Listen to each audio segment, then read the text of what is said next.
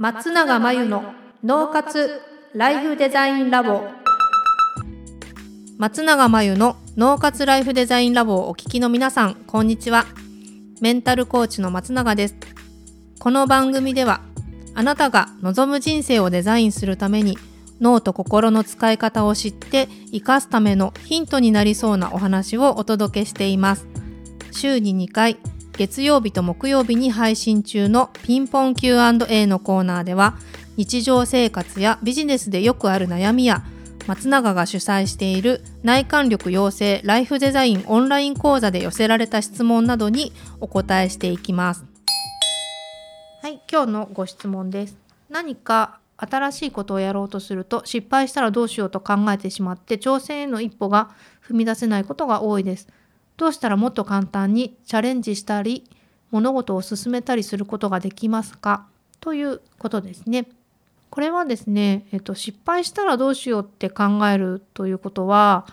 やってみて例えば合わなかったとかもうやらなくていいことが分かったイコール失敗というふうに、ま、捉えていると失敗について考えて踏みとどまってしまうということがあると思います。やってみて合わなかったことっていうのは失敗ではなくて合わないということが分かったから成功とかやってみた結果自分がやることじゃないと気づいたということで成功というふうに定義を変えていくと失敗ではなくなると思うんですね。逆に失敗したらどうしようって言って試せなかったとか踏み出せなかったことが失敗っていうふうに捉えれば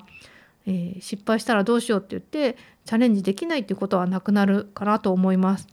結局はやってみないと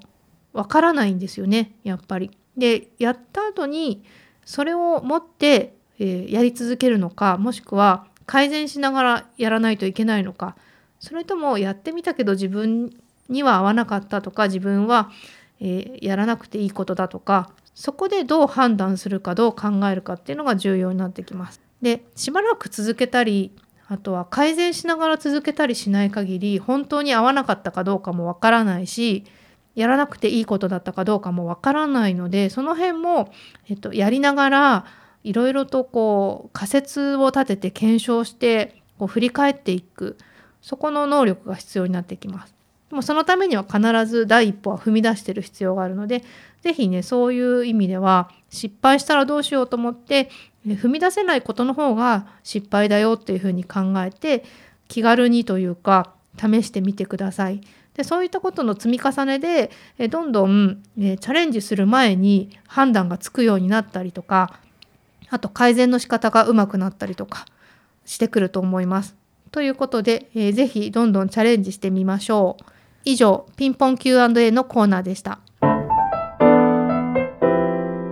脳活ライフデザインラボ。2021年の春から内観力養成ライフデザインオンライン講座をスタートしています。生き方と働き方を一致させてより望む人生を作っていくために自分との向き合い方整え方才能の引き出し方を身につけていただく講座です